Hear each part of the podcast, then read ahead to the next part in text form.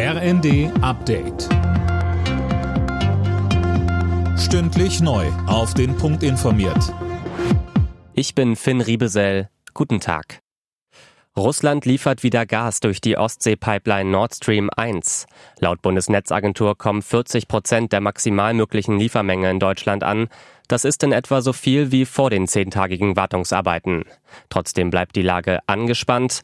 Außenministerin Baerbock verteidigte das Weiterlaufen der russischen Gasimporte heute erneut gegen Kritik. Weil wir den Menschen dann hätten sagen müssen, von einem Tag auf dem anderen, ohne Alternativen zu haben, gibt es kein Gas mehr. Und das äh, haben wir offensichtlich nicht für den richtigen, für den sicheren Weg gehalten. Und deswegen haben wir auch bei der Diskussion um die Turbine eben das Gespräch äh, mit den Kanadiern gesucht, mit den Ukrainern gesucht. Italien steht vor Neuwahlen. Staatspräsident Mattarella hat den Rücktritt von Ministerpräsident Draghi angenommen.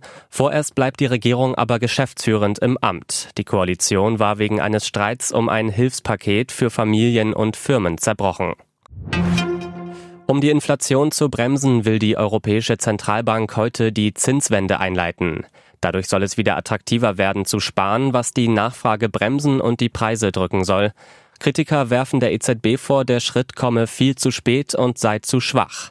Marcel Fratscher vom Deutschen Institut für Wirtschaftsforschung warnte dagegen im ersten vor einem zu großen Zinssprung. Wenn die EZB jetzt zu schnell die Zinsen anhebt, dann wirkt sie diese Erholung ab äh, und damit steigt die Arbeitslosigkeit auch hierzulande. Und dann natürlich ist das schlecht, wenn die äh, Inflation hoch ist, aber es ist natürlich noch schlechter, wenn Menschen ihre Arbeit verlieren.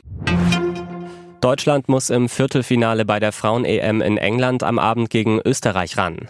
Die DFB 11 geht selbstbewusst in die Partie. Bisher hat das deutsche Team noch kein Gegentor bei der EM kassiert. Anstoß ist um 21 Uhr. Alle Nachrichten auf rnd.de